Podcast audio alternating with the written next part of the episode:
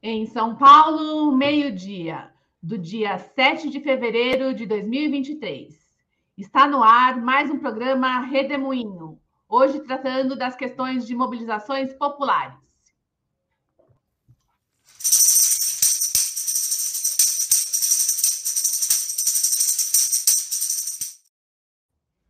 Boa tarde, pessoal. Meu nome é Laura, eu faço parte da equipe de, daqui da, do Tutameia, é, vou acompanhar vocês hoje. E, e, hoje estamos aqui com o João Pedro Stedley, que é o dirigente do movimento do Sem Terra. Um, João Pedro, o que nos conta hoje? Olá, pessoal. Bom dia, boa tarde, boa noite. Já que muitos de vocês só vão nos acompanhar depois pelo YouTube do Tutameia. É um prazer estar aqui de volta nessa nossa locução radial, pelo menos uma vez por mês e às vezes de vez em quando. Me alegro também estar hoje com a Laura, já que o casal Eleonora e Rodolfa tiraram suas férias merecidas. Bem, pessoal, como é costume, sempre aproveito esse espaço para compartilhar com vocês um pouco das leituras que os movimentos populares vamos fazendo no transcorrer da luta de classes e da conjuntura política do nosso país. Já desde os primeiros programas desse ano, comentei que a conjuntura política agora, nesse início de ano de 2023, está muito marcada pelas ações do governo, que foi uma importantíssima vitória política, muito mais do que o resultado eleitoral.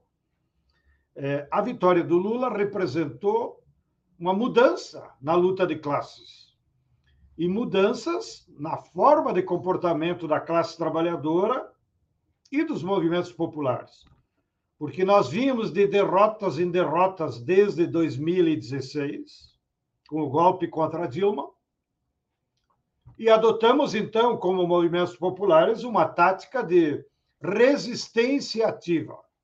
Mas nós estávamos na defensiva. É?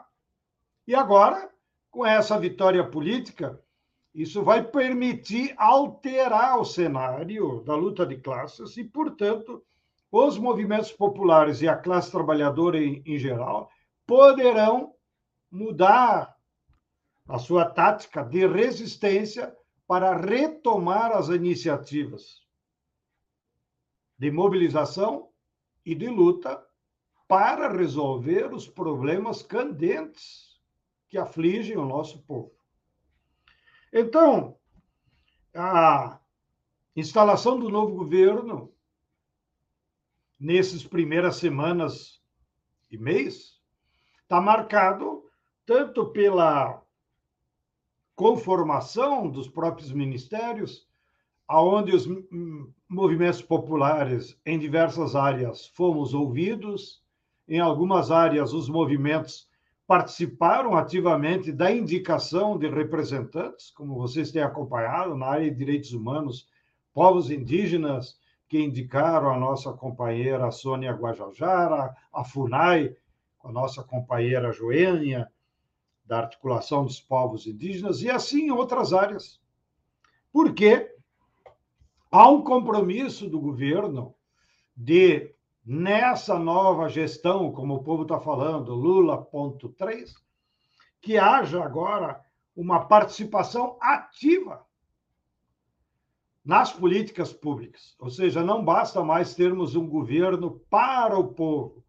É preciso construir mecanismos de um governo com a participação do povo. Então, de maneira geral, nesses quase 40 dias, os movimentos populares têm se dedicado a isso, a essa interlocução com o governo. Claro, mantendo a sua autonomia, mas apresentando propostas concretas para que o governo, nesses próximos 100 dias, priorize políticas públicas concretas para enfrentar os graves problemas da população, como o problema da fome, o problema do desemprego, o problema da falta de moradia, o problema da educação e da saúde. Bem, e nós dos movimentos populares temos refletido e mantido a linha que a nossa principal forma de participação nesse processo todo é seguir construindo os comitês populares.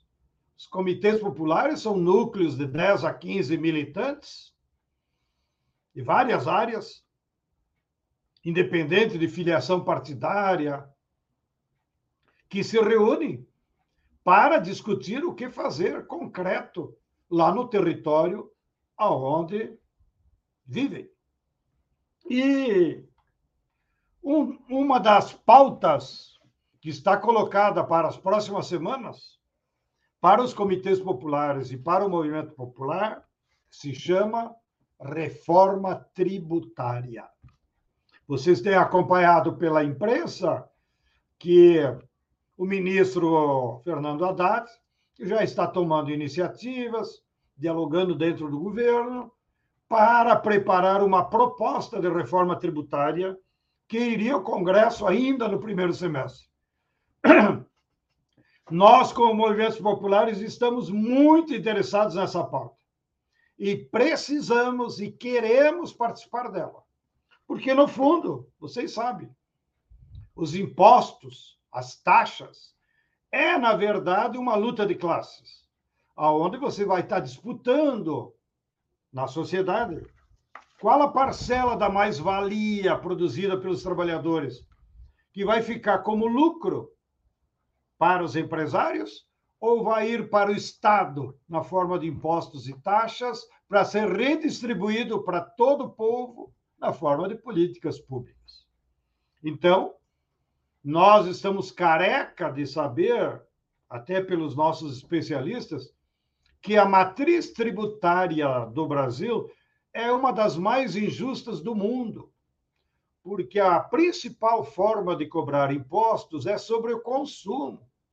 Então, mesmo um mendigo, quando recebe umas moedas e vai lá na padaria comprar um pãozinho, tomar um café com leite, ele está pagando IPI e ICM. Já o graudão, que compra iate, não sei se vocês sabem, iate não paga imposto. É uma vergonha agrotóxico, que é veneno, que mata a nossa biodiversidade, não paga imposto.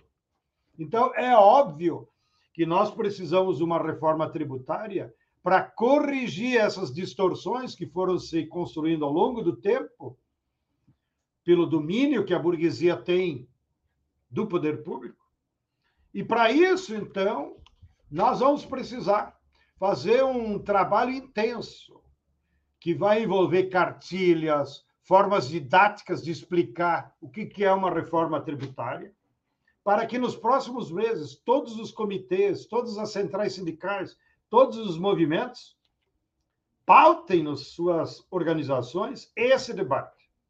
E aí, quem sabe, depois de todo um processo de debate de base, nós possamos, lá pelo final do primeiro semestre, fazer uma grande conferência popular para consolidar uma proposta e apresentar para o governo, apresentar para o Poder Legislativo, para nós, então, podermos construir com participação popular e não só uma negociação entre Ministério da Fazenda e o Poder Legislativo, que seria o pior dos mundos, mas sim, só é viável uma reforma tributária justa se ela tiver a participação da classe trabalhadora organizada em sindicatos, em partidos, em movimentos populares e, inclusive, nas igrejas.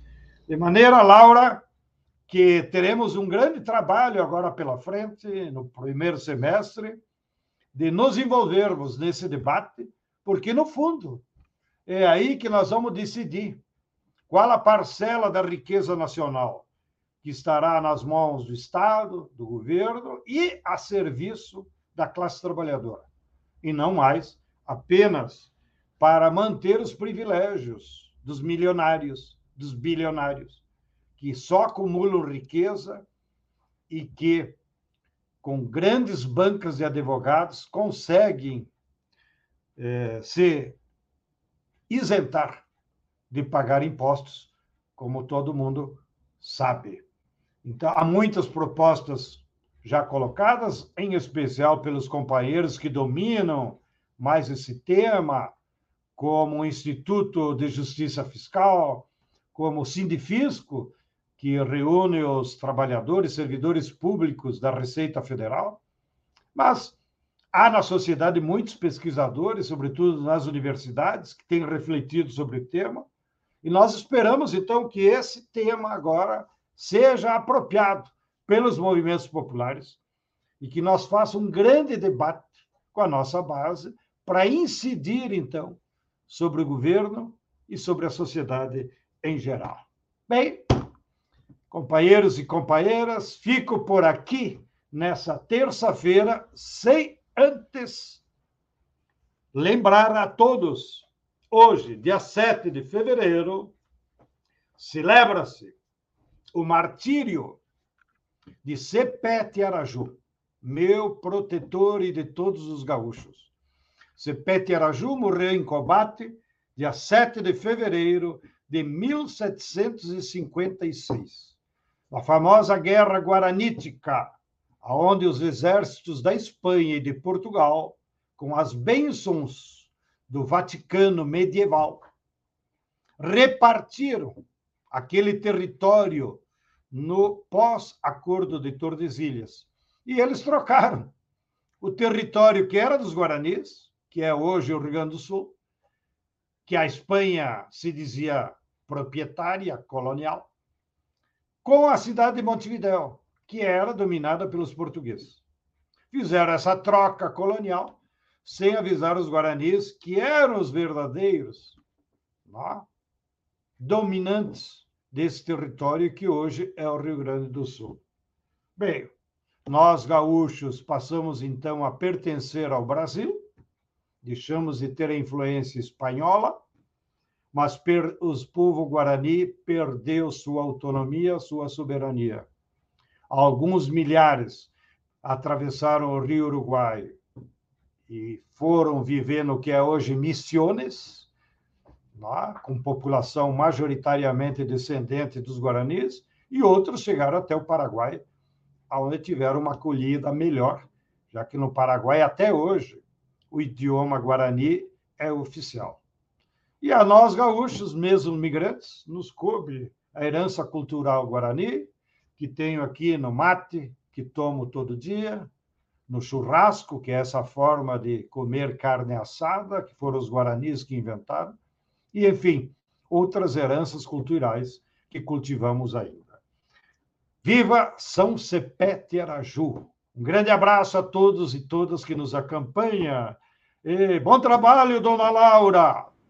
Obrigada, João Pedro. Muito importante esse debate, essas questões do CPE também.